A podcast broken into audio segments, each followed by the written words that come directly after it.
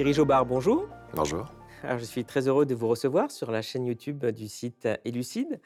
Alors, vous êtes diplômé en philosophie et libraire à Strasbourg. Alors, vous avez, de par votre profession, un angle de vue assez privilégié pour observer euh, certaines évolutions, certains bouleversements, certaines tendances qui se concrétisent souvent par de très gros succès en librairie. Qu'est-ce que vous avez pu constater dans les dernières années comme évolution? Alors l'évolution très nette, ça a été le, développement exponentiel des publications de développement personnel, puisque les titres en une dizaine d'années ont été multipliés par deux pour, sur une année à peu près. Donc, même s'il est difficile de définir, on en reparlera sans doute, ce qu'est le développement personnel, ce qu'il recouvre, parce que c'est une, une nébuleuse, euh, il y a quand même une grosse tendance qu'on voit euh, s'affirmer de plus en plus euh, de livres sur euh, l'estime de soi, la confiance en soi, l'ouverture euh, à d'autres formes de spiritualité, euh, voilà, tout, un tas de choses qui, qui petit à petit ont colonisé la place dans les librairies, parce que le- la place n'est pas extensible, donc la psychanalyse s'est vue renier beaucoup de place, la psychologie aussi, et maintenant ça déborde aussi sur la philosophie, la religion, là aussi il faudra préciser de quoi on parle, donc c'est un secteur qui est, qui est en pleine expansion là. Alors, on va euh, discuter de tout ça en détail euh, durant cet entretien. Euh, mais j'avais, pour commencer, aussi envie de vous faire réagir euh, à cette idée récurrente qu'on entend souvent. C'est que les, les gens ne lisent plus.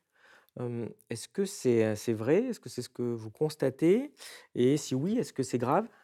Alors les gens, il faudrait distinguer. Disons que le bon client de librairie, c'est euh, le mâle blanc de plus de 50 ans, euh, qui lui lit toujours. Il lit toujours des livres en politique, il lit toujours des livres d'histoire. Euh, et puis après, il y a tout un tas de, publics différents. Les habitudes de lecture ont changé, c'est sûr. Je pense que c'est dû principalement à la concurrence des autres médias. C'est dû à la concurrence du numérique, c'est dû à la concurrence d'autres sources de connaissances euh, ou d'autres sources documentaires, qui, ce qui en soi n'est pas est plutôt une bonne chose d'ailleurs. Mais je pense que la capacité à s'asseoir devant un livre euh, et ne pas bouger pendant une, deux, trois ou quatre heures se perd. Ça, oui, j'en suis absolument convaincu. Et je vois, par exemple, euh, les lycéens ou les étudiants qui, euh, mes propres fils d'ailleurs, qui ont été lycéens aussi, euh, ne vont pas s'immerger dans un texte, mais vont piocher ici et là des éléments qui vont rassembler ensemble, enfin, qui vont rassembler ensuite. Mais il n'y aura pas cette capacité d'immersion. En tout cas, je la vois diminuer de plus en plus. Alors, comme vous l'avez dit, un de vos sujets, c'est le développement personnel. Vous avez écrit un ouvrage qui s'appelle Contre euh, le développement personnel. Alors, pour commencer, finalement, c'est quoi euh, le, développement personnel? Vous pouvez nous en donner une définition? Alors, c'est difficile de donner une définition parce que soit elle est trop restrictive, soit elle déborde sur à peu près tout. On pourrait dire de façon minimale que c'est un ensemble de techniques qui visent à une meilleure connaissance de soi, à une optimisation de soi euh, et à une recherche de sens. Voilà. Grosso modo, euh, c'est le, moins qu'on puisse dire. Mais déjà, dans cette petite définition euh, liminale, on voit qu'il y a cette idée d'introspection et surtout d'amélioration de soi. Alors, ce qui est difficile à circonscrire, c'est qu'effectivement, c'est une forme, le développement personnel. C'est une forme qui va emprunter à divers euh, contenus qu'elle va euh, annexer. Donc, euh, je l'ai dit, elle va aller du côté de la psychologie parce qu'il y a des sources psychologiques, des courants psychologiques qui alimentent le développement personnel. Mais elle va aussi aller du côté de ce qu'on appelle la spiritualité. Donc, ça, on, on en reparlera sans doute pour la définir. Mais là, je le, je prends le mot au sens le plus neutre, et puis la philosophie, puisqu'on voit de plus en plus aussi de livres euh, qui sont le fait de philosophes de formation, mais qui euh, sont des espèces de guides pour améliorer sa vie, ou pour se connaître soi-même, ou pour avoir une meilleure confiance en soi, des choses comme ça qui sont hors du cadre classique de la philosophie contemporaine. Et à quel point ce phénomène, heu, est-il important? Il est important parce que, heu, le développement personnel se retrouve, heu chez tout un chacun qui peut acheter des livres, il a l'embarras du choix, mais aussi dans le monde de l'entreprise. Ça fait déjà une bonne vingtaine d'années, il y a déjà eu des livres qui avaient été écrits sur le sujet, notamment un livre de Valérie Brunel qui s'appelle, heu, «Les managers de l'âme à la découverte», qui a dû sortir en 2003 ou 2004, donc ça fait 20 ans, où elle expliquait déjà que le développement personnel, le coaching, tout un tas de méthodes étaient importées dans le management, heu, afin de, hem, trouver de nouvelles méthodes, de nouvelles façons de, hem, motiver, pour être gentil, j'aurais tendance à dire pour, circonvenir, les salariés, qui maintenant s'appellent les collaborateurs. Et en nombre, ça fait des grosses ventes? C'est, c'est quelque chose d'assez massif? C'est quelque chose de de relativement, confidentiel? Comment Non, non, c'est massif. C'est massif, d'ailleurs les éditeurs se font une joie de préciser sur le bandeau le nombre de lecteurs pour certains titres. Alors, si on parle par exemple des 5 blessures qui empêchent d'être soi-même de Lise Bourbeau, qui maintenant est en collection pocket, heu, on en est à 1 000 000 de lecteurs. C'est un bandeau qui a déjà plusieurs mois. Si vous prenez les 4 accords Toltec de Don Miguel Ruiz chez Jouvence, on en est à 2 000 000 de lecteurs. Donc oui, oui, c'est massif et puis on le voit, on le dans les listes de des meilleures ventes, hein. Prenez un livre, heu, comme, heu, celui de Natacha Calestrémé qui s'appelle «La clé de votre énergie», il a été numéro 1 des ventes en France, chez Albin Michel. Donc numéro 1 des ventes en France, ça veut dire 50-60, heu, 1000 exemplaires vendus. Et et et ce phénomène, c'est pas juste un une espèce d'effet de mode qui va disparaître assez vite, heu, après après avoir émergé? C'est quelque chose de pérenne pour vous? Oui, je crois, parce qu'en fait, le développement personnel n'est qu'en fait, heu, qu'un des noms d'une idéologie qui s'est, s'est installée, heu, plus on a assisté à une révolution, seulement quand on parle de révolution, on s'attend à à des à des grands soirs, à des élans, à des liesses, à des bouleversements, heu, rapides, soudains, inattendus. Heu, là, c'est une révolution silencieuse, c'est celle du néolibéralisme, donc qui date des années la fin des années 70 aux États-Unis, en Angleterre, les années 80 pour nous et c'est une, heu, c'est une conception de l'homme, c'est une conception anthropologique nouvelle, dont les fondements sont multiples, mais qui suppose que l'individu, heu, est libre de toute attache, est libre de décider, est un agent rationnel qui prend des décisions après s'être informé. C'est l'agent classique de l'économie libérale, mais avec cette idée selon laquelle, heu l'individu est la norme. La norme de lui-même est la norme pour les autres. Ce qui pose, dès qu'on émet ce genre de choses, tout un tas de conséquences par rapport au lien social, par rapport au lien, heu, humain en général. Ce qui est assez étonnant, hem, c'est que sous cette même qualification, finalement, on voit se dessiner, heu, 2 types de développement personnel. Heu, un qui serait, plus axé, business, avec un langage managérial, avec, un peu un but de réalisation de soi par le succès social, finalement et un second qui serait, peut-être plus spirituel, voire ésotérique, hein, qui surfe sur des éléments très new age. Est-ce que pour vous, cette distinction fait sens? Oui et non. Mais pour moi, développement personnel, management, ce sont 2- 2 branches d'une même, même mouture. Évidemment, le domaine de l'entreprise, c'est celui qui se veut, heu, objectif, rationnel, pragmatique, efficace. Alors que l'autre branche spirituelle ressortirait plus de l'individualité, de la subjectivité et puis d'une recherche de sens, heu, intime, qui en soi n'est absolument pas condamnable. Mais si vous voulez, d'une façon et de l'autre, c'est la récupération de ses aspirations qui est en jeu et c'est ça qui se passe et c'est ce dont je parle, heu, dans mes livres, c'est la façon dont tout ça est instrumentalisé. C'est-à-dire que d'une aspiration tout à fait noble qui est celle d'une quête spirituelle, par exemple, heu et qui est constitutive de l'être humain depuis toujours, heu, on débouche sur, une mise aux normes. C'est-à-dire que, socialement, un certain nombre de normes maintenant sont mises en valeur.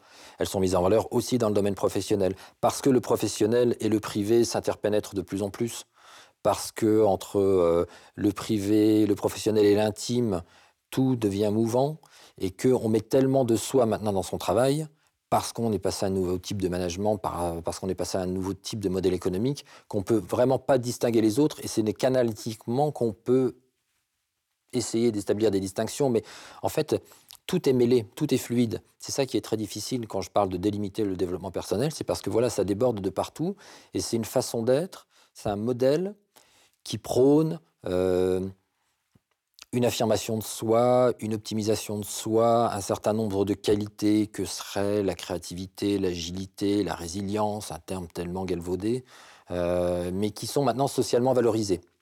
Euh, auparavant, quand vous étiez dans un modèle économique taylorien, vous pouviez aller travailler la journée, accomplir vos tâches successives, rentrer chez vous, les choses étaient faites.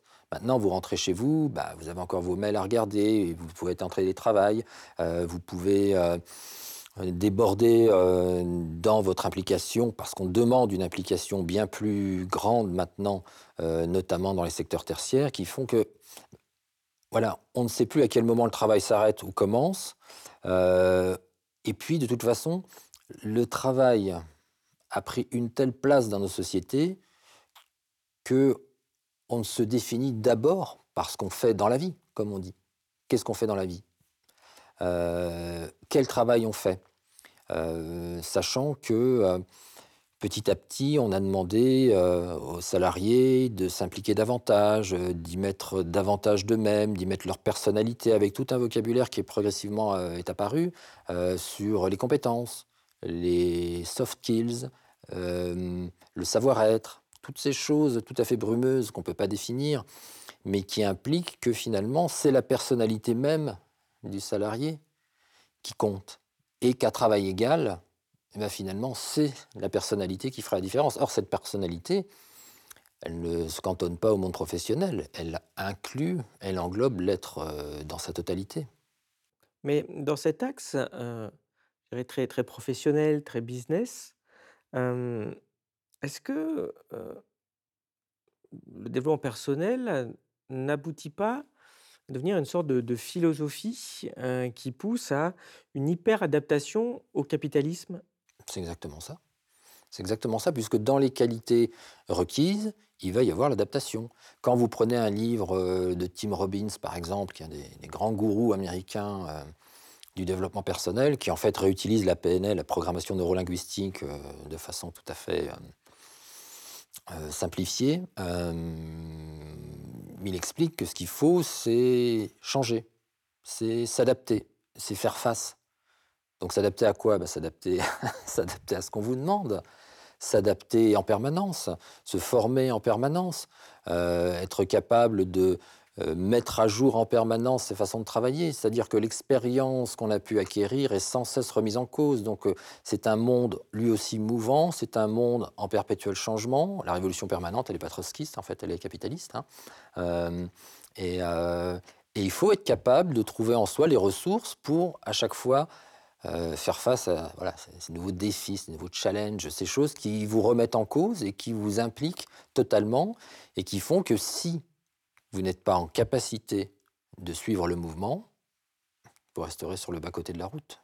Euh, et, vous expliquez aussi dans, dans, votre ouvrage que le développement personnel, c'est aussi un, un, réel outil de transformation de l'individu. Euh, comment il le transforme? En fait, le, la lecture même des livres de développement personnel quelque chose de très particulier. C'est une lecture active, c'est-à-dire que. Euh, alors, il y a différents courants, bien sûr, mais si on prend le modèle le plus euh, fréquent, euh, l'auteur, l'autrice s'adresse directement au lecteur et le tutoie. Il va lui parler de son expérience propre, il va lui raconter des histoires, des fables, des contes dont on tirera des enseignements. Mais il va pas simplement lui demander de lire, il va lui demander de s'impliquer. Et cette implication, elle conduit à une surveillance de soi, euh, à un contrôle de soi-même, une forme d'assaise aussi, un travail sur soi, une expression aussi qui est apparue il n'y a pas si longtemps, un travail sur soi parce que euh, vous êtes dans une situation euh, de blocage. Vous avez des pensées limitantes, vous avez des croyances limitantes, et il faut s'en débarrasser. Vous êtes entravé dans votre développement. Et moi, qui m'adresse à vous à travers ce livre, euh, ou cette conférence, ce séminaire, ce que vous voulez, je vais vous aider à lever ces obstacles pour accéder à cette ressource illimitée qui est en vous, que vous ne percevez pas encore, mais moi, je vais vous expliquer, moyennant, euh, moyennant euh, une rétribution, comment devenir vous-même. Parce que vous sentez que vous n'êtes pas tel que vous voudriez être, mais ça, c'est votre ancien moi, et maintenant vous allez éclore comme, comme le papillon, voilà. Vous allez éclore et vous allez pouvoir exprimer totalement qui vous êtes. Et ça, c'est grisant comme discours, c'est très valorisant. Donc il va y avoir des étapes, des pas, des processus, des protocoles qu'on va vous expliquer, à l'issue desquels, et à l'issue d'un travail permanent sur vous-même, vous allez pouvoir acquérir à une forme de vous euh, optimisé. Mais alors ça suppose tout un tas d'a priori euh, et de, préjugés euh, dont on ne parle jamais dans le développement personnel, c'est aussi l'objet de, mon livre, c'est de montrer quels sont les présupposés. Euh, qu'est-ce que c'est que ce moi dont on nous parle en permanence? Comment est-il constitué? Ça, on n'en parle pas dans, les livres de développement personnel, alors que on aurait quand même de quoi s'inspirer, parce que la psychologie et la psychanalyse ont quand même euh, fait un certain nombre de choses dans cette direction. Mais on prend le moi comme une espèce d'entité un peu mystérieuse, obscurcie, mais accessible, et sur laquelle on va pouvoir travailler comme si finalement le pouvoir de la volonté euh, et la bonne volonté pouvaient suffire, comme si euh, comme s'il était possible d'avoir une connaissance limpide de soi-même, comme si euh, l'inconscient n'existait pas, comme si on n'était pas déterminé par d'autres facteurs d'ordre sociaux, familiaux, économiques, etc. Et ça, c'est assez problématique parce que c'est au mieux naïf, au pire mensonger. Ah, mais après, c'est vrai que dans la plupart des, livres de développement personnel, on voit qu'il y y a une espèce de promesse qui est faite, c'est, d'atteindre le bonheur. Heu, est-ce que c'est pas un but noble que finalement les une recherche que les hommes poursuivent, heu, bah, depuis toujours? Oui, bah oui, il y a toute une tradition euh, philosophique euh, qui traite de ça. Le souverain bien, pour Aristote, euh, euh, tous en parlent jusqu'à Spinoza. Pascal disait euh, les hommes veulent heureux, même, même ceux qui vont se pendre. Mais qu'est-ce qu'on entend par là? Euh, Qu'est-ce que c'est que le bonheur? Parce que si vous regardez un petit peu la tradition philosophique, il, n'est jamais question d'un bonheur autre qu'intellectuel. Il n'est jamais question d'un bonheur qui ne soit pas réflexive, qui ne soit pas une interrogation sur soi-même, qui ne soit pas aussi euh, un rattachement à des concepts, à des préceptes, à une morale, à une vertu. Parce que euh, si on prend par exemple euh, la philosophie morale kantienne, qui est quand même des plus, plus élaborées qui soit, la question n'est pas d'être heureux, mais de se rendre digne d'être heureux. Pour les stoïciens, c'est pareil. Ce qu'il faut, c'est être capable d'être vertueux. Or, à aucun moment, dans aucun livre de développement personnel, la vertu ne peut apparaître. Non, la vertu, ça sent, ça sent l'eau bénite. C'est, ça va pas. C'est trop restrictif. Donc oui, mais ce bonheur-là, comment le définir? Mon bonheur n'est pas le vôtre, n'est pas celui de votre voisin, de votre voisine.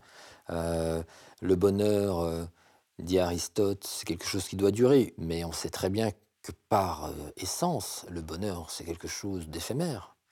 Moi, j'écris dans le livre, le bonheur, c'est la bonheur. Voilà, c'est une heure de plénitude. C'est déjà énorme. J'ai cité une phrase de Flaubert en exergue du livre qui est, de tête comme ça, il faut trois choses pour être heureux, être bête, être égoïste et avoir une bonne santé. Alors il poursuit en disant, si vous n'avez pas la première, donc être bête, rien n'est possible. Je ne vais pas aussi loin que Flaubert, mais il me semble que pour être heureux, il faut quand même une bonne part d'égoïsme, surtout par les temps qui courent. Ça me paraît assez assez naïf. Ces podcasts ne vivent que grâce à vos abonnements à notre site. Si vous aimez notre travail, vous pouvez nous soutenir en vous abonnant sur elucide.media. Vous y retrouverez de nombreux contenus exclusifs pour aiguiser votre esprit critique. Vous expliquez, d'ailleurs dans votre livre que, mmh, y a eu une forme d'évolution, dans la manière, qu'on a de penser la quête du bonheur, heu, qui s'est d'ailleurs accompagnée avec la mise en place du marché, et qui serait maintenant une tendance à l'hyper-subjectivité du bonheur. Heu, vous pouvez nous expliquer? Alors en fait, déjà bonheur, alors on en parle beaucoup dans les livres de développement personnel, mais on parle surtout maintenant de bien-être. Alors le bien-être, c'est une forme un petit peu d'évaluer de bonheur, mais c'est une forme plus englobante. Le bien-être, ça va comprendre ce dont ne parlaient pas les philosophes, à savoir le corps, le physique. Le bien-être, ça va être aussi la forme physique, ça va être, heu, ah, du coup, heu, le régime alimentaire, heu, les modes de vie, les habitudes, voilà, c'est beaucoup plus englobant. Et si on doit reprendre, la notion de bonheur telle qu'elle a été échafaudée, heu, pendant à peu près, heu, 2000 ans, depuis depuis Socrate jusqu'au XVIIIe siècle, heu, le bonheur était toujours pensé au sein d'un collectif. Les livres de développement personnel ont beau jeu de reciter, des des maximes de philosophes antiques, mais ils oublient de dire que, pour être un philosophe dans l'Antiquité, pour être un philosophe grec, il faut déjà que des esclaves travaillent pour vous. C'est l'homme libre qui peut se permettre de penser. Le reste, heu, voilà, c'est pour les esclaves. Heu et puis, hem, on ne se pense grec qu'au sein de la cité, qu'au sein d'un collectif. Pour les stoïciens, c'est pareil, il s'agit pas simplement d'être heureux individuellement, jamais. Il s'agit de trouver sa place dans l'univers. Le cosmos, chez les Grecs, c'est quelque chose d'ordonné, c'est quelque chose de régulier, qui a des lois et il faut s'insérer dans cette régularité, dans cette harmonie.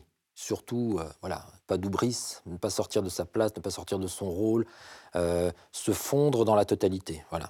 C'est à l'opposé de notre individualisme moderne, où effectivement, c'est une question de, heu, d'optimisation de soi, mais en tant qu'individu. C'est-à-dire que dans le développement personnel, le moi, l'individu, s'oppose à la société. Heu, la société, pour les auteurs de développement personnel, c'est le règne du faux-semblant, du masque, de l'hypocrisie, des conventions. C'est à l'opposé de l'authenticité, terme que je mets, toujours entre guillemets parce que, il mérite d'être, défini lui aussi, il ne l'est jamais dans ces livres-là. Heu, c'est à l'opposé de l'authenticité que qu'on demande aujourd'hui. Mais une authenticité par rapport à quoi? Par rapport à soi-même. C'est-à-dire qu'on est tel qu'on est, mais on pourrait être beaucoup mieux qu'on est et c'est en étant beaucoup mieux qu'on sera fidèle et authentique vis-à-vis de soi-même.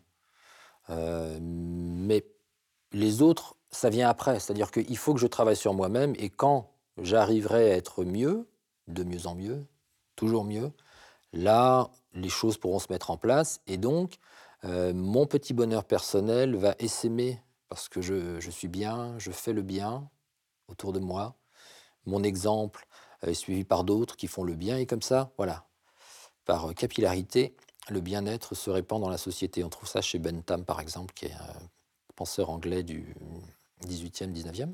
C'est ça aussi la nouvelle forme d'individualisme qu'on connaît, c'est-à-dire que, heu, le collectif viendra par surcroît, mais on va, par paliers, heu, passer de l'un à l'autre et ensuite aux autres et ensuite à la totalité et ensuite à l'univers, puisqu'il y a aussi cette dimension-là, souvent dans le développement personnel et dans l'ésotérisme.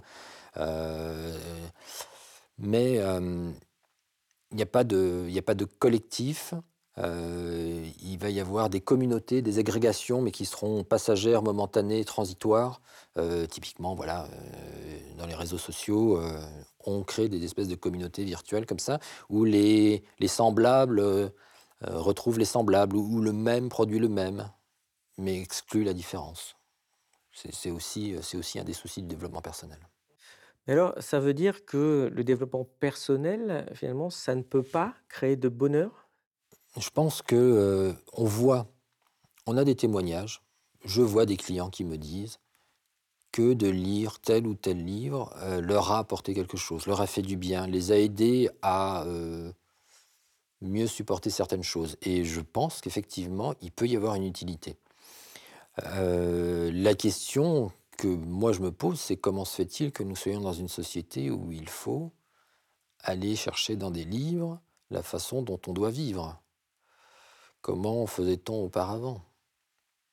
Euh, Et comment est-il possible que quelqu'un que je ne connais pas, que je n'ai jamais vu, puisse m'expliquer comment je vais faire pour être heureux à moi et aux centaines de milliers de lecteurs, sachant, comme j'ai dit tout à l'heure, que le bonheur est quand même quelque chose d'assez subjectif et que euh, très souvent même on, est heureux sans le savoir et qu'on reconnaît le bonheur au bruit qu'il fait quand il s'en va, comme disait Prévert. Voilà, les bonheurs perdus, ça existe aussi. Mais quand on se met dans une quête de bonheur, il y a quelque chose de paradoxal à cette injonction euh, sois heureux. Sois heureux. Ne tient pas debout. Non, le bonheur, il vient ou il vient pas. Mais si vous voulez parler comme ça, ça suppose une part d'indétermination, de, de hasard, de fortuit, qui est très très mal, euh, très très mal accepté dans notre société aujourd'hui parce qu'on aimerait contrôler tout. Ouais, mais alors le qu'est-ce qui rend le développement personnel potentiellement problématique? Parce qu'on pourrait se dire au pire, bon, bah, c'est c'est vague, des quelques idioties qui portent pas conséquence, hein, tout ça n'est pas tout ça n'est pas très grave. Pourquoi est-ce qu'il faut s'en méfier? Il faut s'en méfier parce que ça donne une fausse image de nous et ça donne une fausse image du monde.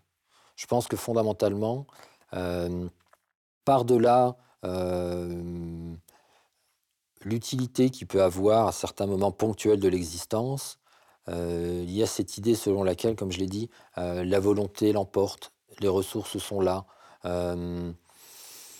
L'abnégation, le contrôle de soi, le contrôle de ses émotions est quelque chose de souhaitable. Euh, ça, je n'y crois pas du tout. Euh, je pense qu'au bout d'un moment, quand on est pris dans ces lectures, parce que c'est ça, si vous voulez, euh, le lecteur n'est pas, pas stupide non plus, il a un sens critique, mais il va prendre ce qui l'intéresse. De toute façon, il en sortira quelque chose, et même s'il en sort rien, peu importe, euh, au moins ça n'y aura pas fait de mal, selon la formule que j'ai entendue moult fois. Euh, mais c'est faux, parce qu'en fait, l'image qu'on donne de l'individu, c'est celle de quelqu'un qui potentiellement est tout-puissant. Or, euh, la vie est ainsi faite que euh, des échecs, euh, des deuils, des pertes arrivent forcément dans une existence. Et dans ces moments-là, l'individu va se sentir seul. Alors, il se sent seul pour beaucoup de raisons historiques, parce que on est dans la suite d'un phénomène de désinstitutionnalisation, euh, c'est-à-dire que l'évolution du modèle familial traditionnel, euh, l'évolution du monde professionnel, euh, l'évolution des structures encadrant la société, l'Église par exemple, pour parler de la France, parce que quand même une terre catholique historiquement, tout ça c'est progressivement dé- détruit, affadi, amoindri, appauvri, de sorte que l'individu se retrouve seul. Alors il cherche des ressources partout. Le développement personnel est là pour ça. Mais euh, c'est une façon de s'enfermer en soi-même finalement. Et euh, c'est ça que je trouve dangereux finalement. S'illusionner sur soi-même, fuir la réalité, euh, vouloir à force de volonté tout voir sous le prisme de la bienveillance, de la résilience, hum, de l'optimisation de soi, euh, ça finit par produire des individus épuisés. Épuisés et d'autant plus dégoûtés d'eux-mêmes qu'après avoir lu tous ces livres, avoir essayé de suivre ces protocoles, ces étapes, ces, méthodes, ils se sentent d'autant plus impuissants parce qu'ils voient que ça ne suffit pas. Et en cas de réelle détresse psychologique, ce pas les livres de développement personnel qui vont l'aider, ce sont des gens qui sont formés à ça, des spécialistes, des gens qui ont les compétences pour ça. Or, tout se mêle, c'est-à-dire que on voit désormais, par exemple, des auteurs de développement personnel qui s'occupent de prendre en consultation euh, des gens. Donc on imagine le mal que ça va faire. Parce qu'on ne s'improvise pas euh, thérapeute. Il y a cette tendance quand même qui, par moment, qui, qui fait qu'on va déboucher sur euh, une forme d'imposture, sous, une forme de, d'emprise aussi, bien sûr. Il y a eu des cas assez souvent. La Mivilude, donc le mouvement interministériel de vigilance euh, lutte contre les dérives sectaires, euh, voilà, l'augmentation des cas est exponentielle. On voit des gens qui sont sous emprise parce que, alors là on parle de livres, mais euh, c'est encore un domaine relativement observable. Mais quand vous regardez sur le net, sur les réseaux sociaux, vous tombez sur des gens sans scrupules qui vont profiter de la détresse des gens et qui vont, qui vont abuser d'eux de plein de façons différentes. Voilà, ça un, ça, c'est un risque sérieux. Les sectes, c'est aussi un risque très sérieux. Oui, mais on pourrait dire que le développement personnel euh, vient transformer l'individu de l'intérieur et en quelque sorte l'aliéner euh, au point de lui faire ignorer les causes exogènes de son malheur. Euh, je veux dire, par exemple, quand la société est injuste ou inégalitaire.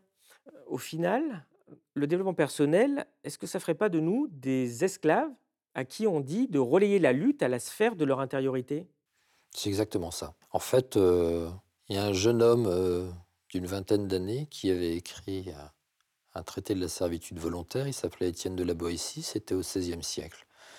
Euh, alors c'était dans un contexte politique, mais cette idée de servitude volontaire me semble plus que jamais d'actualité, puisque comme il devient désirable socialement et professionnellement d'être, comme je l'ai dit, adaptatif, réactif, euh, agile, on va se convaincre soi-même qu'il faut qu'on le soit. Donc si vous voulez, vous aviez auparavant une forme de domination extérieure qui était en fait assez facile à contrecarrer puisqu'on pouvait opposer euh, des choses, on pouvait euh, mettre en place un certain nombre de dispositifs pour se prémunir de ça. Mais quand on ne vous contraint plus, mais qu'on vous persuade, parce que tout concourt à vous persuader, puisque on vous donne l'image de ce qu'il faut être aujourd'hui. Euh, le maître est intérieur. C'est plus de la, c'est plus de l'aliénation, c'est l'aliénation au carré. Vous voyez? On va pas, on va pas vous poser des chaînes. Les chaînes, c'est vous qui les forgez vous-même. Avec le sentiment d'être le plus libre possible, puisque vous choisissez ou vous pensez choisir ce que vous voulez, ce que vous désirez. Il y a un jeu sur le désir aussi. C'est quelque chose de très puissant, ça. Qu'est-ce qu'on désire? Qu'est-ce qu'on nous fait désirer? Qu'est-ce qu'on nous rend désirable? On nous rend désirable de posséder telle ou telle chose, de consommer telle ou telle chose, mais on nous rend désirable aussi le fait d'être, euh, euh, comment dire ça, bankable, vous voyez On vous rend désirable le fait de toujours répondre présent, de ne pas être fatigué, de toujours créer des nouvelles choses, de toujours passer d'un modèle à l'autre, d'avoir une capacité illimitée et des ressources illimitées en soi. Et c'est faux, ça. L'être humain s'épuise dans cette espèce de quête, là, comme, un hamster dans, sa cage. C'est exactement ça, dans cette roue qui tourne en permanence et qui tourne de plus en plus vite. Donc, en fait, l'individu croit désirer euh, quelque chose, alors qu'en fait, on lui fait désirer. On lui met en lui ces normes euh, que j'ai déjà citées. Alors évidemment, le développement personnel se présente toujours comme euh, une méthode pour se connaître soi-même, s'améliorer soi-même, etc., pour mieux vivre. Mais en fait, non. C'est simplement une mise en conformité. Justement, cette mise à conformité, comment vous euh, analysez la récupération opportune du développement personnel par euh, le monde de l'entreprise et du management? Comme je vous le disais, maintenant, il ne suffit plus de travailler. Il faut plus que ça. Il faut, encore une fois, s'investir. Quand on dit s'investir ou se réaliser dans le travail, c'est ça, on ne peut pas euh, garder une forme d'objectivité, de distance par rapport à son travail. On en demande toujours plus. Quand on vous dit qu'il faut acquérir une forme de, savoir-être, ben, c'est une forme de savoir-être qui va être variable selon les entreprises, selon les milieux, selon les branches. Euh, mais ça implique un certain nombre de comportements et euh, finalement des types de personnalités qu'on va juger conformes ou pas. Euh, et ça va même aller encore plus loin. Il y a des travaux qui ont été faits là-dessus, notamment d'Agnès Van Vel-Rugal, qui parle de novlangue néolibérale. C'est-à-dire que quand je parle du désir, euh, qui est une chose quand même très profonde, les croyances tout autant, le langage même, on est des êtres de langage, euh, le langage lui-même est réapproprié par le développement personnel, par le management, par cette novlangue. C'est-à-dire que l'expression même de ses envies, de son désir, l'expression de soi-même est confisquée par une langue, par un vocabulaire qui, euh, maintenant, doivent être utilisés sous peine de ne pas être entendus. On voit par exemple, je parlais des quatre accords Toltec. Bon, vous avez un livre qui existe qui s'appelle Manager selon les quatre accords Toltec. Ou Manager selon les accords Toltec. Alors, un des quatre accords Toltec, un des quatre préceptes, c'est euh, que ta parole soit authentique. Alors, je prends cet exemple-là. Que ta parole soit authentique. Mais ça veut dire que, en cas de problème dans une entreprise, je prends le cas hmm, d'un harcèlement, par exemple. Harcèlement moral, harcèlement sexuel, peu importe. La victime, qui va subir ça pendant des mois, qui va se sentir rongée par ça, par cette atteinte permanente à soi-même, à un moment, elle va vouloir en parler à son supérieur, à son manager. Mais comme elle est dans une situation de souffrance, sa parole va être celle de quelqu'un qui souffre, quelqu'un qui a besoin qu'on l'entende. Mais là, on va lui dire, oh, attention, que ta parole soit impeccable. Tu ne peux pas parler de cette façon-là. Tu ne peux pas dire les choses de telle ou telle façon. Tu es trop agressive. Et oui, forcément, elle est en souffrance. Il faut que tu reformules les choses différemment. Donc, on va passer par le prisme de cette langue euh, pour que ce qui fait souffrir l'individu soit audible ou plutôt accepté par sa hiérarchie. Mais du coup, on va complètement désamorcer la charge passionnelle qui, effectivement, euh, est là, forcément. Et du coup, le message va perdre de sa teneur. Le message va être complètement euh, lénifié, complètement aseptisé. voilà, ça c'est un exemple, par exemple. Vous voyez, c'est comment les choses se passent. Il n'y a plus de rapport de force, tout ça est oublié en fait. Non, puisque comme euh, c'est une question d'individu, puisque les parcours professionnels sont individualisés, puisqu'on a des, entretiens euh, individuels, euh, comme on a des, des évaluations toujours individuelles, chacun doit mener sa barque. Chacun doit mobiliser toutes les ressources à sa disposition pour s'optimiser, pour rester dans la course, pour rester investible sur, comment dire, désirable sur le marché. Vous voyez? Euh, Donc le collectif, ben non, il n'est plus là. Il n'est plus là. Chacun doit se débrouiller seul. Oui, puis une recette qui vient sans doute aussi des origines du, du, management. Vous vous rappelez qu'à la base, c'était fait pour plutôt gérer les bêtes hein, ou les enfants. Et ce n'est qu'après que ça a investi le monde du travail, la, réalisation de soi. Est-ce que cette forme finalement d'infantilisation et pas, et pas assez propre à l'époque néolibérale? Mais complètement, c'est-à-dire que vous voyez bien, mais ça on le retrouve partout, il faut, il faut que ce soit ludique, il faut que ce soit léger, on va mettre des baby-foot, etc. Euh, et quand je parlais de neuf langues, vous voyez, quand on est, on apprend la langue de l'autre. La langue des parents, c'est la langue de l'autre. Je ne peux pas inventer ma langue. Donc voilà, j'apprends la langue de mes parents. Et là, c'est pareil, on, redevient un enfant. Il faudra apprendre à parler correctement, à dire les choses d'une certaine façon. On n'est plus maître de son langage.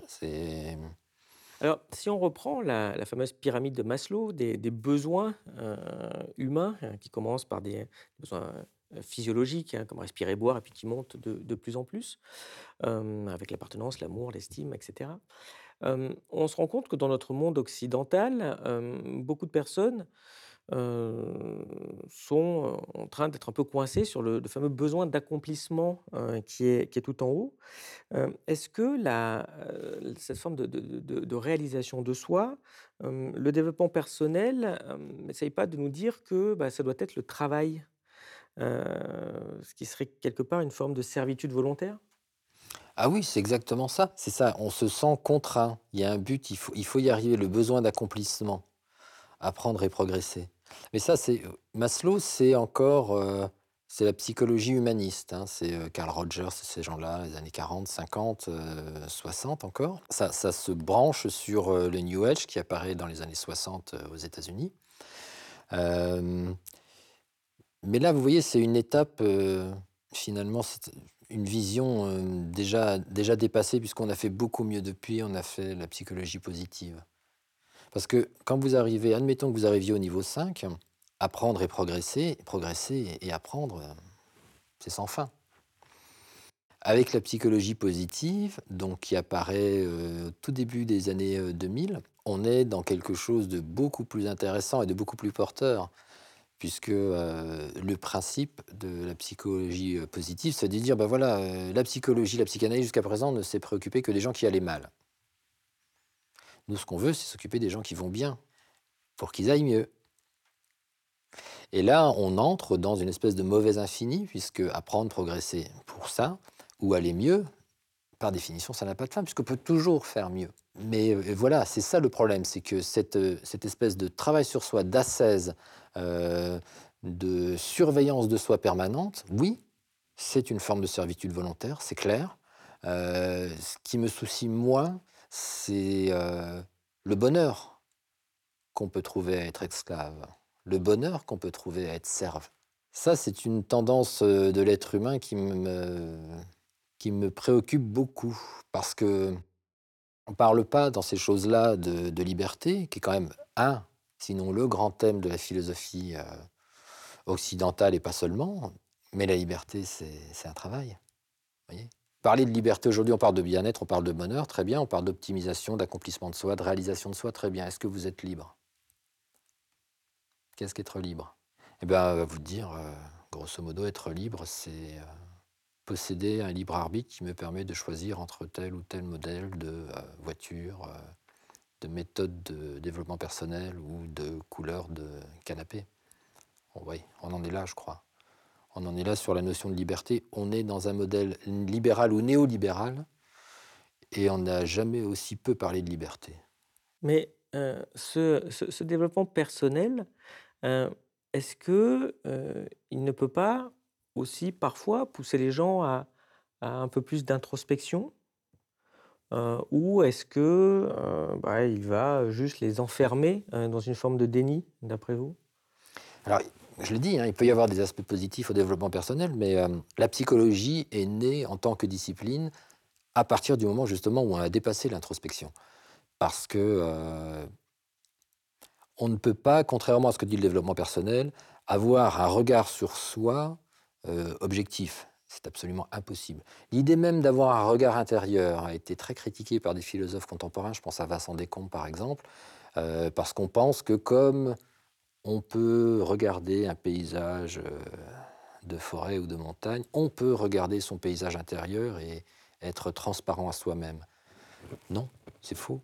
Euh, on se ment, on est de mauvaise foi, on est hypocrite, on a des biais cognitifs, on oublie. Et c'est pas toujours très valorisant tout ça. Alors maintenant, euh, euh, on veut juste faire, euh, les psychologues le disent, on veut juste résoudre un problème. Parce que c'est ça aussi le développement personnel. C'est un mode de fonctionnement problème-solution. Tu as tel problème, je t'apporte la solution, ça ira mieux. On ne traite pas la cause.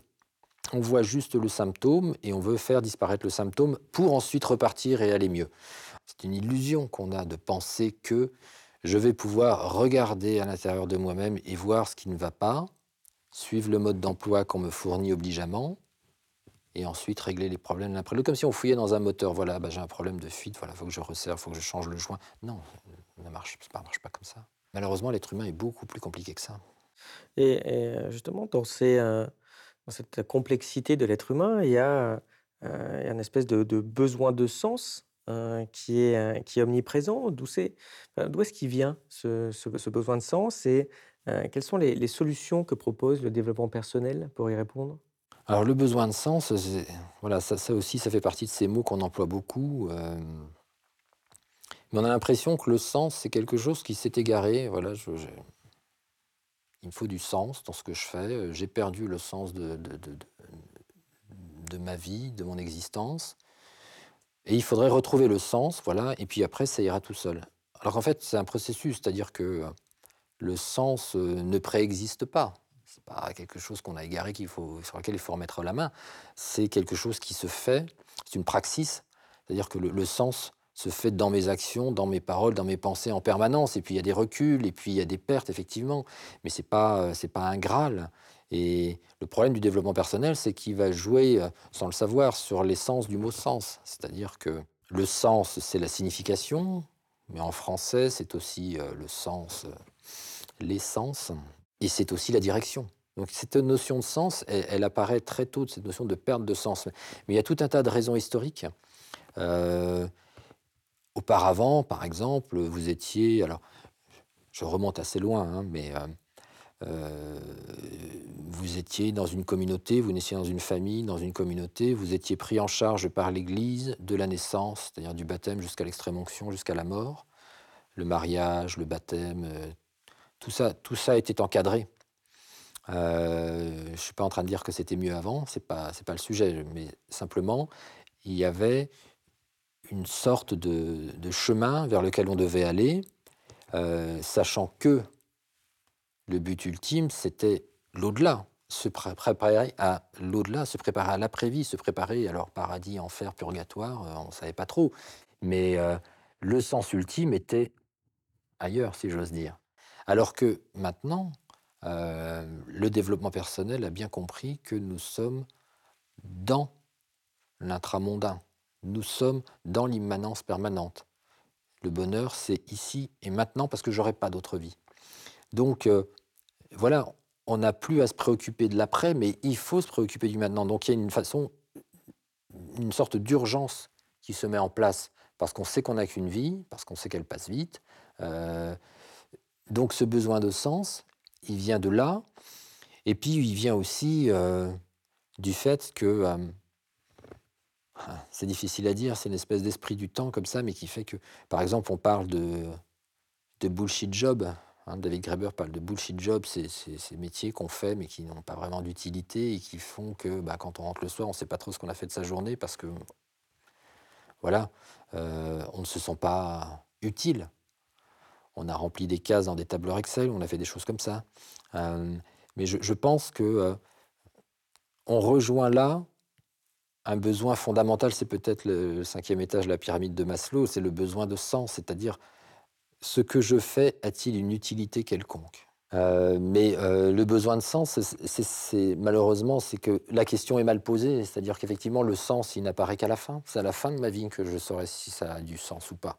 Et vivre dans cette indétermination, c'est quelque chose qui est très mal supporté aujourd'hui, parce qu'on voudrait qu'effectivement, euh, ici, tout de suite, maintenant, j'ai cette direction, cette plénitude, cet accomplissement. Hélas, on ne connaît pas la fin du film. Je voudrais revenir sur la notion de moi dont on a déjà un peu, un peu parlé, parce qu'on sent qu'il y a un appel à se connecter avec un, une espèce de, moi intérieur, euh, authentique, mais qui en réalité est quand même très, très mystifié. Euh, Est-ce que ce moi euh, que le développement personnel appelle de ses voeux existe vraiment? Non, c'est une image, c'est une sorte de fiction.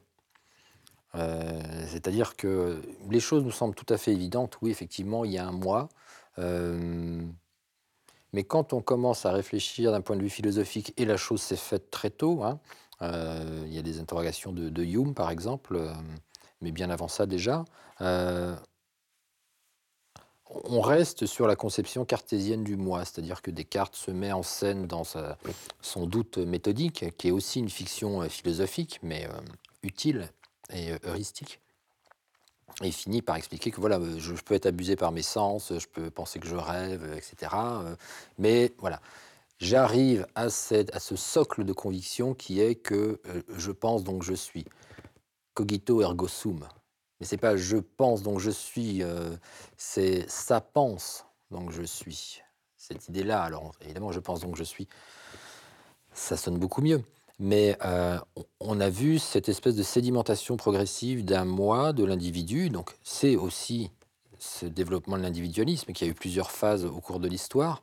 Euh, mais euh, le connais-toi toi-même, par exemple, de Socrate, que Socrate réutilise lui-même, et que les auteurs de développement personnel citent à satiété en disant mais vous voyez, Socrate, c'était du développement personnel déjà. Euh, non, c'est pas ça. Euh, Connais-toi toi-même, comme je le disais pour les stoïciens, c'est euh, sais où tu es, connais ta place, connais ton rôle, réponds à cette assignation. Voilà, c'est ça, euh, connais-toi toi-même. Et est arrivé à, ce- à cette idée selon laquelle, oui, le moi était une forme de substance, euh, quelque chose, un socle, quelque chose de complètement intangible, alors qu'en fait, la notion même de moi est très occidentale, elle n'est pas partagée par tout le monde. Et puis, euh, comment, définir ce moi? C'est-à-dire que je, perçois des choses en moi, certes, Euh, mais est-ce que je perçois autre chose que ces perceptions de moi-même? Est-ce qu'il y a une essence de mon moi qu'il faudrait définir, qui serait différente à chaque fois?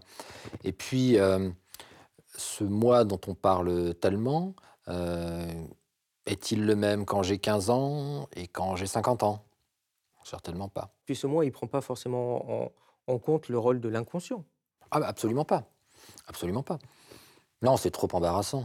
Parce que là, on introduit de l'indéterminé, on introduit une perte de contrôle. Si mes pulsions me font agir sans que j'en sois conscient, euh, tout s'effondre. Il n'y a plus de développement personnel. Euh, il y a juste la fatalité de- des pulsions. Et ça, c'est ça, c'est inconcevable pour nous aujourd'hui, cette fatalité-là. Euh, donc, euh, qu'est-ce qui, nous reste finalement? Il nous reste la mémoire de ce qu'on a fait. Euh, mais évidemment, la mémoire étant imparfaite, on va se souvenir de certains traits marquants, euh, saillants de notre existence. Et c'est sur cette mémoire des événements qu'on va se dire qu'il existe un moi. Mais il faut lire les travaux de Vincent Descombes, même Wittgenstein parle de ça. Le mythe de l'intériorité dont parle Bouvresse, c'est ça aussi. Il n'y a pas, il n'y a pas d'intériorité, contrairement à cette évidence qui semble tellement éclatante pour tout le monde, il n'est pas sûr que nous ayons un moi. Ce qui est étonnant, c'est que d'un côté, une des sources du malheur contemporain, c'est la perte du lien, euh, la solitude, euh, la perte des références collectives, euh, l'atomisation des individus. Mais à tous ces problèmes, le développement personnel propose de trouver des solutions en soi, seul, et donc d'empirer cette autonomie. Ça a quand même l'air un peu masochiste comme projet, non?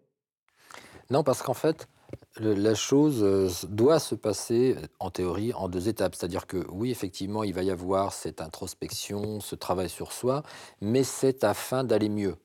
Et dans cet aller mieux, il y a aussi le rapport aux autres. Mais là encore, c'est quelque chose de très hum,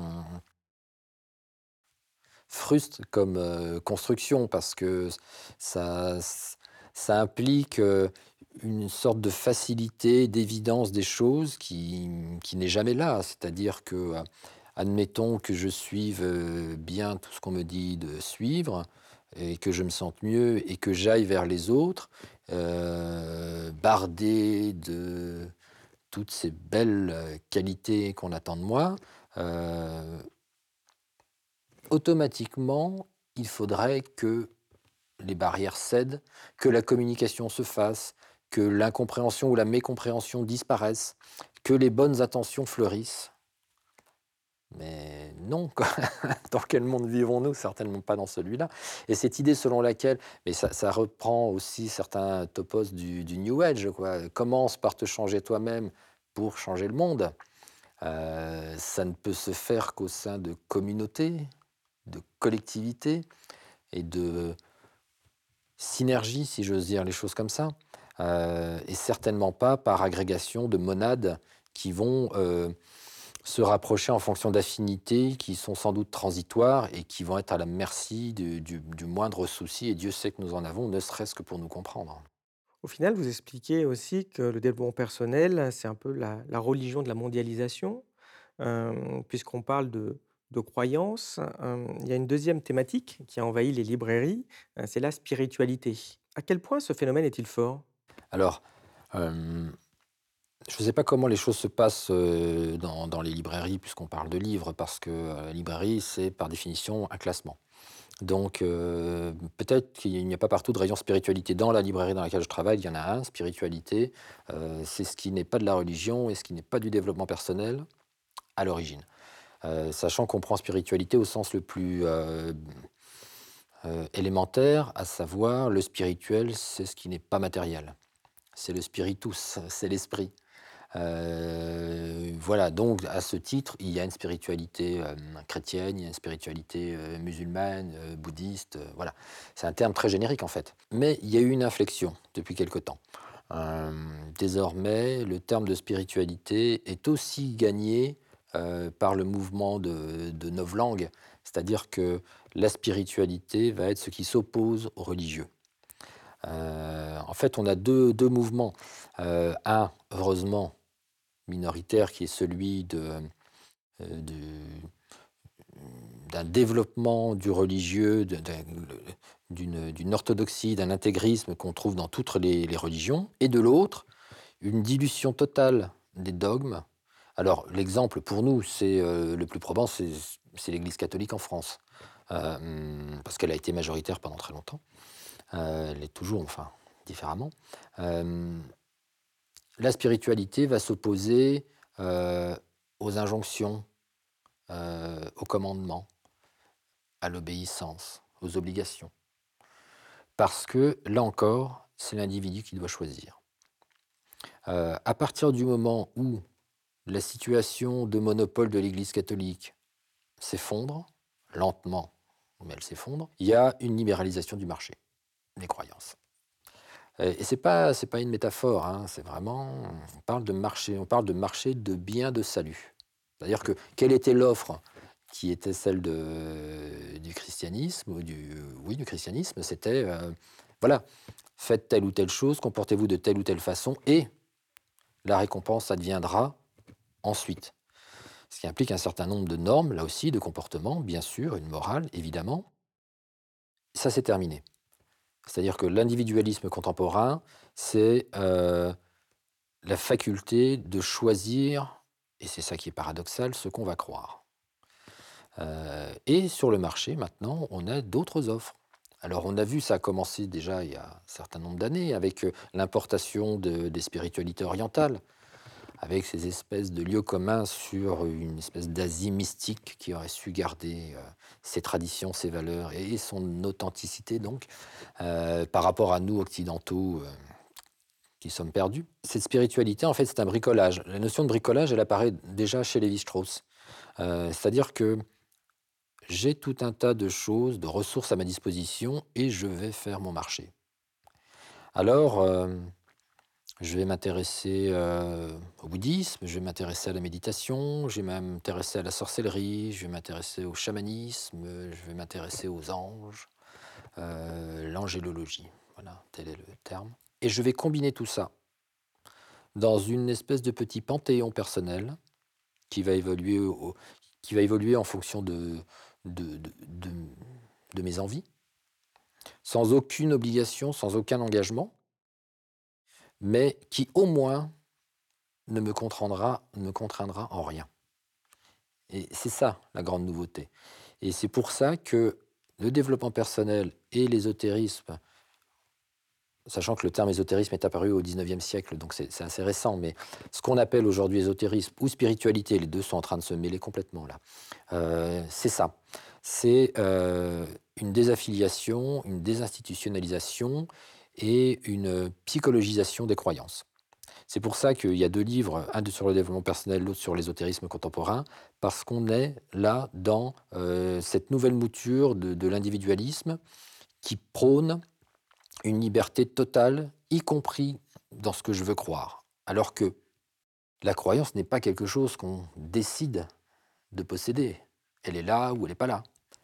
Euh, mais maintenant, euh, on pense, euh, parce que euh, toutes les religions peuvent se valoir, parce que aussi le catholicisme est accusé d'un certain nombre de mots dont certains effectivement euh, sont patents, mais par exemple le fait d'avoir maintenu une forme de paternalisme, le fait de nous avoir institué comme maître et possesseur de la nature, c'est-à-dire séparé de la nature, ou ce qu'on appelle nous la nature, de nous mettre au-dessus du vivant, à l'écart, euh, le fait de euh, ne devoir de, compte à rendre en rien de ce qu'est la nature, sinon la nature comme reflet de la création divine ou comme reflet de la perfection divine. Voilà, c'est ce qu'on reproche au, catholicisme et au christianisme. Euh, voilà, tout ça, c'est en train d'émerger et on se dit, voilà, nous avons un besoin de croire.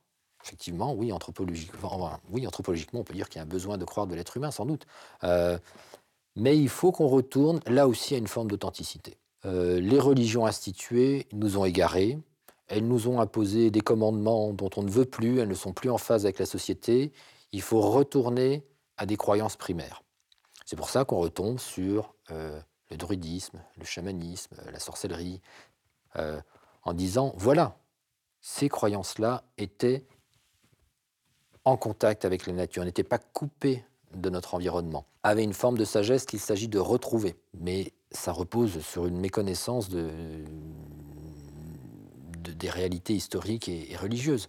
Euh, le chamanisme, par exemple, euh, ça apparaît dans des sociétés de chasseurs-cueilleurs. Le chaman, euh, c'est celui qui sert d'intercesseur entre les animaux, le gibier, et les humains. C'est des micro-sociétés, on n'est plus du tout là-dedans. Afin d'illustrer votre, votre propos, je vous propose aussi de réagir à ce sondage sur les croyances, justement, qui est assez, qui est assez récent, où on voit que plus de la moitié des gens croient à la bonne étoile. les signes astrologiques, c'est plutôt presque la moitié aussi. Un bon tiers pour le mauvais œil, les lignes de la main, la sorcellerie, la voyance. Pratiquement aussi autant pour la numérologie, cartomancie. Qu'est-ce que ça dit, ça? Ça dit que les choses évoluent. C'est-à-dire qu'il y a une enquête qui est faite régulièrement qui s'appelle Les valeurs des Européens. ça paraît en livre 5-6 ans à peu près.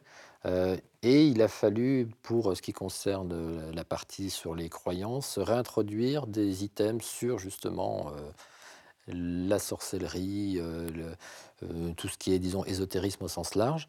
Et il y a une chose aussi qu'on pourrait euh, rajouter, c'est la croyance en la réincarnation, par exemple, qui est un assez bon exemple. C'est-à-dire que euh, je crois que c'est autour de 33% qui croient en leur réincarnation, sachant que euh, les, moins de, les moins de 30 ans, ils croient, je crois que c'est à 38%, donc c'est là que c'est le plus fort. et donc on assiste à des espèces d'accouplements étranges de, de gens qui se disent chrétiens, par exemple, mais qui croient en la réincarnation. Alors la réincarnation euh, dans, la philosophie bouddhiste, euh, enfin hindouiste, pardon, c'est quand même euh, c'est l'emprisonnement, c'est-à-dire que on est pris dans un cycle et il faut en sortir, il faut se libérer. Mais quand on parle de réincarnation dans notre société contemporaine et, quand on, interroge ceux qui, y croient, ils ne voient pas du tout les choses comme ça. C'est-à-dire que la réincarnation pour eux est vécue un peu sur le mode de, des vies dans les jeux vidéo. Euh, vous avez une première vie, bon, ça se passe moyennement bien, mais vous aurez une nouvelle vie et une autre chance pour vous améliorer. Donc on est toujours dans cette idée d'optimisation de soi, de rachat, de, perfectionnement, mais on est complètement sorti du contexte euh, culturel, historique, religieux. Et ça, c'est le cas, euh, l'ésotérisme. Et le développement personnel, c'est ça. Le développement personnel et l'ésotérisme, c'est une forme de néocolonialisme, c'est-à-dire qu'on va importer des croyances, euh, on va les abstraire de leur milieu d'origine, euh, on va les couper de toutes leurs sources et on va les adapter à la sauce occidentale. Alors la méditation, ça a été le cas, le yoga, c'est le cas, euh, le chamanisme, c'est le cas, la sorcellerie. Alors évidemment, il y a eu de la sorcellerie en Europe, mais c'est pareil, on va, on va prendre ce qui nous intéresse simplement, choisir encore une fois. Et c'est quoi le profil sociologique des personnes qui ont ce type de croyances euh, en fonction euh, de l'âge, du genre, euh, des catégories socio-professionnelles? C'est un public très féminin. C'est un public de plus en plus jeune. C'est un public qui a un premier diplôme universitaire. Donc, Bac plus 3, licence. Donc, ce sont des gens qui voilà, qui, ont fait un cursus déjà, une bonne partie d'un cursus, où il n'est pas souvent, voire jamais question de magie ou de choses comme ça, donc qui sont en théorie formés à l'occidental, euh, à la rationalité, à l'exercice de la preuve, à la démonstration, et pourtant, ils sont perméables à ça. Parce qu'effectivement, le paradigme scientifique sur lequel on a vécu pendant 200 ans, euh, celui du progrès de la connaissance, celui de la réduction de l'inconnu, eh bien, il a conduit à certaines dérives qu'on constate aujourd'hui, à la surexploitation. Je pense aussi une trop haute estime ou une trop haute idée que l'on se faisait de la puissance de la raison et du rationnel en général. On a eu un démenti euh, cinglant dans les années 40. Euh, et je pense que, voilà, là aussi quelque chose se joue. C'est-à-dire que dans les interstices euh, du corpus scientifique qui n'expliquent pas tout, mais qui donnent quand même une vision de la réalité, dans ces interstices se glissent des doutes, des questionnements, euh, une forme de réappropriation. Par exemple, euh, le quantique en ésotérisme est particulièrement tendance parce que c'est quelque chose d'assez enfin, de contre-intuitif, mais qui permet aussi tout un tas d'interprétations qu'on va essaimer comme ça dans des livres sur la conscience quantique ou des choses comme ça. et ça, ça c'est un des grands changements entre l'ésotérisme classique, c'est-à-dire jusque jusqu'au début du XXe siècle, et l'ésotérisme contemporain. C'est-à-dire que l'ésotérisme classique, euh, comme c'est un terme qui est apparu au XIXe siècle seulement comme le terme d'occultisme, on a requalifié a posteriori des mouvements de pensée en les disant ésotériques, mais durant toute cette période assez longue, il n'y avait pas de concurrence entre l'enseignement scientifique et l'enseignement ésotérique. C'est-à-dire que euh, l'idée était que la science évoluant sans cesse, euh, l'ésotérisme était d'une certaine façon là pour euh, avancer, devancer la science, pour réduire la part d'inconnu et de mystérieux. Désormais, on est passé à un mode concurrentiel entre l'enseignement scientifique et une vision euh, ésotérique du monde. Comme vous le rappelez, l'ésotérisme, c'est pas nouveau. Il y avait l'occultisme au XIXe siècle, le New Age des années 60. Vous voyez d'autres différences dans l'expression actuelle de ces nouvelles croyances? Oui, alors, la Renaissance, par exemple, c'est un grand moment euh, ésotérique, mais euh, à l'époque, euh, vous prenez quelqu'un comme Jean Baudin, par exemple, qui était un théoricien politique, qui a inventé le concept de souveraineté, par exemple, qui était conseiller du prince, mais qui établissait aussi des horoscopes. Vous voyez, les choses n'étaient pas du tout opposées, ça, ça, se complétait. Mitterrand, il consultait Elisabeth Tessier aussi, comme quoi c'est pas, pas une... Voilà, par exemple. Une continuité. Ouais. Euh, mais petit à petit, euh, parce que euh, le rationnel semble trop présomptueux, trop présent, trop sectaire pour les tenants de l'ésotérisme, on va choisir d'autres voies à la fois parce que certaines choses demeurent euh, inexpliquées, mais aussi, et c'est surtout ça qui est problématique, parce qu'on pense que le discours scientifique, comme le discours politique, comme le discours des médias, est biaisé. Qu'il y a une sorte de discours officiel et que, puisque l'individualisme est ce qu'il est aujourd'hui, et qu'il faut produire sa propre vérité, on va produire un contre-discours. Et on va mettre en doute mettre en accusation tout ce qui passe pour le discours officiel en disant non, c'est une forme de manipulation, vous voyez bien que ceci, cela, on rejoint là euh, une espèce de mouvement de pensée qui peut déboucher aussi sur le complotisme. Au même titre euh, qu'on a subjectivisé le bonheur avec le développement personnel, comme on l'a dit tout à l'heure, là, vous, expliquez que euh, on a finalement individualisé les croyances. Qu'est-ce que ça veut dire? Ça veut dire que... Euh, alors là aussi, c'est une espèce de fleuve avec de multiples affluents, mais euh, l'idée selon laquelle ce qui compte, ce n'est pas la réalité, mais la vérité qu'on choisit. Ça, c'est typiquement un enseignement New Age. Euh, l'idée selon laquelle hmm, toute institution est par nature aliénante et dirimante il faut que l'individu trouve son propre chemin. Ça aussi, ça fait partie des choses valorisées. Je suis un chercheur spirituel, je suis en quête spirituelle. Euh, mais cette quête-là, euh, elle se fait plus euh, dans une démarche de connaissance, mais dans une démarche de conviction. C'est-à-dire que on pouvait, jusqu'à encore très récemment, dans l'ésotérisme, dire voilà, euh, nous avons des méthodes, la science euh, produit un certain nombre d'enseignements, nous, on est à l'avant-garde, bientôt la science euh, confirmera ce que nous, nous invoquons. donc c'est une démarche épistémologique, c'est une démarche de connaissance, on veut comprendre le réel. Là, on n'est plus du tout là-dedans. Cette individualisation, cette psychologisation, c'est aussi une forme de relativisme. C'est-à-dire que les discours se valent. Chacun a sa propre vérité. Personne ne peut m'imposer euh, d'autorité ce que je dois voir, croire, penser. Et c'est cette remise en cause de la parole d'autorité euh, qui fait que euh, tout se valant, je peux croire à peu près n'importe quoi. Mais, et c'est là le plus surprenant pour moi, après toutes les discussions que j'ai pu avoir avec des clients en librairie et d'autres, il ne s'agit pas de vraies croyances. C'est ça qui me semble, moi, très problématique. C'est ça le, twist, en fait, c'est qu'ils n'y croient pas vraiment. Alors, euh, il y a un chercheur qui s'appelle Sébastien Dieguez qui, lui, a parlé de croyance euh, pour distinguer des croyances, en expliquant que les croyances, justement, ce ne sont pas te- tellement des choses que je crois, mais que je veux croire, des choses que je décide de croire, et qui vont reposer sur une intuition, un ressenti, terme très employé, euh, sur une expérience. Donc c'est ça.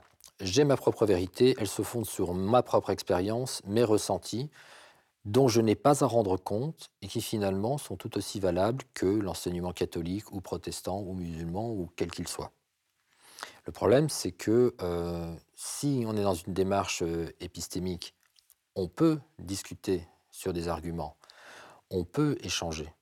Mais si on est dans le registre de l'émotionnel et du ressenti, c'est tout ou rien. Je ressens, tu ne ressens pas, nous ne pouvons pas parler. On entend aussi que enfin, cet, cet- cet argument qui consiste à dire, oui, enfin bon, si finalement les gens ils sont heureux comme ça, euh, en quoi est-ce que c'est vraiment un problème? Le problème, c'est le, c'est le partage, c'est c'est le lien. C'est-à-dire que une religion peut avoir beaucoup de travers et d'inconvénients, euh, elle peut être aliénante, évidemment. Mais vous savez, quand euh, Marx parle de, la religion comme opium du peuple, il ne parle pas simplement de l'opium euh, en tant que substance qui fait délirer. L'opium, c'est aussi ce qui endort. Et moi, c'est cet endormissement qui me préoccupe. C'est-à-dire que je crains, hélas, que si ces croyances molles, comme je les appelle, ou ces croyances, comme dit Sébastien Dieguez, sont là, quid de l'implication réelle, quid de la véritable conviction, quid de l'engagement? Si effectivement euh, l'individu est quelque chose qui se situe à part de la société ou qui ne fait société que parce qu'il y est contraint, si euh, mes croyances ou ce, ce que je crois croire reposent sur mon expérience propre et impartageable, incommunicable, sinon avec des semblables, voilà, on va créer des communautés sans lien entre elles, et surtout, on va se détourner de toute action, euh, même si bien sûr, il ne faut pas généraliser, puisque ça peut déboucher, par exemple, sur euh, une application écologique. Ça, euh, très bien, je pense que on en a besoin. Mais on est aussi dans un registre émotionnel, et on sait pertinemment que l'émotionnel, c'est vraiment ce qui se manipule le plus facilement. Oui, mais dans ce type de croyance, si on n'est pas dans une recherche de transcendance, euh, finalement, qu'est-ce qu'on recherche? Juste du bien-être? Oui, du bien-être, une amélioration de soi, une image de soi, c'est une transcendance immanente. Je dis pas ça pour jouer sur les mots, mais la transcendance auparavant, c'était le paradis ou euh, l'enfer ou une autre vie, peu importe. Mais là, euh, on n'est plus dans ce schéma-là, on est toujours dans une immanence. L'immanence de l'ici et maintenant, l'immanence qui fait que tout se joue euh, par et grâce à moi-même, et euh, ces nouvelles croyances, qui n'en sont pas vraiment, c'est ça le problème, euh, entretiennent une forme de, de léthargie, comme ça, une forme de, de pas de côté, une forme de concurrence vis-à-vis du modèle rationnel, qui est loin d'être infaillible, on est bien d'accord, mais qui peut basculer dans un sens ou dans l'autre. C'est-à-dire que le néo-druidisme, par exemple, va facilement verser dans les mouvements euh, fascistes ou, nazis, néo-nazis, très facilement. Euh, la recherche de sens cachés, la façon de décrypter les choses, une espèce de sémiologie intégrale qui fait que tout est signe, mais que celui qui sait, c'est celui qui sait décrypter les signes, ça verse facilement dans le complotisme aussi, puisqu'on va toujours chercher derrière les apparences quelque chose qui va conforter mon opinion. C'est une espèce de... C'est une mise en doute permanente, mais c'est c'est pas un doute constructif, c'est pas un esprit critique, c'est une espèce de doute qui tourne à vide et qui ne se nourrit que des choses qui l'encouragent et qui vont dans le sens qui est déjà déterminé. Alors, depuis euh, trois quarts de siècle, la, proportion de, croyants euh, en France a fortement diminué, euh, au bénéfice évidemment des non-croyants. Quel lien faites-vous entre le, développement de ces croyances et le déclin des grandes religions, ou comme le disait Weber, au désenchantement du monde? Alors, le désenchantement du monde de Weber, il y a eu 2 interprétations, heu, vraiment, heu, contemporaines l'une de l'autre, celle de Max Weber côté allemand et celle de Durkheim côté français. Alors que, heu, Weber parlait de désenchantement du monde, Durkheim disait: «Finalement, la seule religion qui est capable encore de mobiliser les gens, c'est la religion de l'individu». Donc il écrivait ça, heu, toute fin 19e, début 20e. C'est assez, heu, assez impressionnant de de prescience. Mais quand il parle de désenchantement du monde, heu, Weber parle en fait d'une, d'une rationalisation aussi. C'est-à-dire que, c'est pas tellement que, on ne croira plus, mais on va croire qu'on peut tout calculer, tout prévoir et tout faire. C'est pour ça qu'il parle de, de guerre des valeurs parce qu'en fait, heu, ça ouvre le champ dès qu'on sort, heu, de la domination, heu, chrétienne, catholique ou protestante, en Allemagne, a les 2, heu, ça ouvre le champ à, des investigations individuelles. Mais concomitamment, il y a désenchantement et réenchantement. C'est-à-dire que, la guerre des dieux weberienne, pas elle ne supprime pas les dieux. Mais elle instaure une égalité entre eux. C'est-à-dire qu'on retrouve cette idée de marché en fait qu'on vit aujourd'hui, hein. C'est-à-dire que, heu, voilà, plusieurs options s'offrent à moi et je ne suis plus déterminé par mon milieu, heu, social ou familial qui imposait grandement les choses quand même jusqu'aux années, bah, jusqu'aux années 50 mettons, heu, ou 60. Heu et maintenant, je suis en mesure par mon propre travail, heu, intellectuel ou spirituel, de choisir en quoi je vais investir ma croyance. C'est quelque chose de totalement nouveau. Heu, c'est pour ça que, mmh, la religion au sens où on l'entendait jusqu'à maintenant, je mets à part les phénomènes intégristes, hein, hem, est en train de disparaître. Le religieux, vous savez, il y a 2 étymologies concurrentes, heu, religere ou religare. On ne sait pas si c'est relier, la communauté, ou relire. Relire sans cesse les textes sacrés. Heu, ce ce lien entre les gens, heu, je crois qu'il se perd. Alors on peut imputer tout un tas de dérives aux religions. C'est évident. À partir du moment où vous avez une religion monothéiste, de toute façon, elle se veut universelle et exclusive des autres. Donc, heu, potentiellement source de bien des conflits, ça a été vérifié historiquement. Mais là, on est dans une forme, heu je ne sais pas si on peut parler de religion, heu, globale ou de religion, heu, de la mondialisation, mais je pense qu'il y a un peu de cette idée. Il y a quelque chose qui est en train de se d'apparaître, de se répandre. Heu, on voit réapparaître pour d'autres raisons, dans des pays qui ont trop subi, l'influence de l'Église ou vécu sous des régimes trop autoritaires, on voit un retour aussi de de croyances, heu, ancestrales, de récupération, de réappropriation de la culture qui avait été, heu, mise sous le boisseau. Par exemple, au Mexique, vous avez le peuple maya qui, voilà, fait un retour, au chamanisme en, en se réclamant d'une forme de croyance, d'une tradition qui n'est pas celle, de l'Église catholique. Il y a un sociologue des religions qui s'appelle, Yves Lambert qui parle de nouveau tournant axial. Alors le premier tournant axial, c'est une expression de Karl Jaspers, c'est, heu, -800, -200 avant notre ère, heu, l'apparition, heu, du jaïnisme, de l'hindouisme, les prophètes en Palestine, Socrate, Platon. Ce moment, voilà, l'axe du monde pivote et apparaissent de nouvelles formes de croyances. Et Yves Lambert, lui, parle de notre société actuelle comme éventuellement d'un nouveau tournant axial. Donc là, on est en plein inconnu, en fait. Les choses se font sous nos yeux, avec des mouvements émergents, des choses qui bougent en permanence.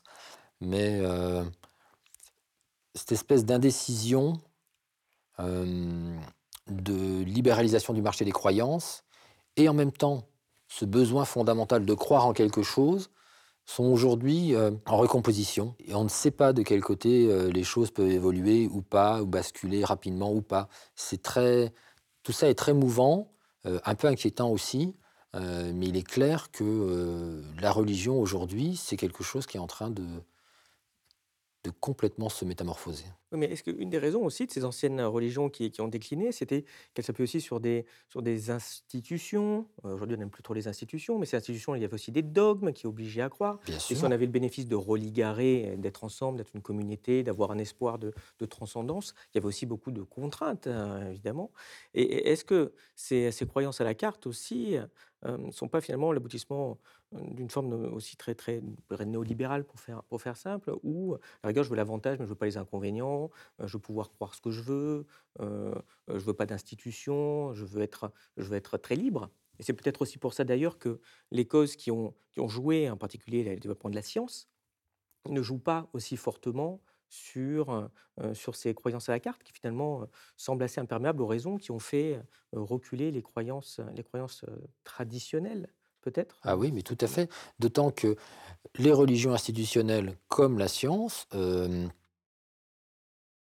sont accusées aujourd'hui, sont mises en accusation, heu, pour des raisons différentes. Mais, heu, par exemple, la science, heu va être,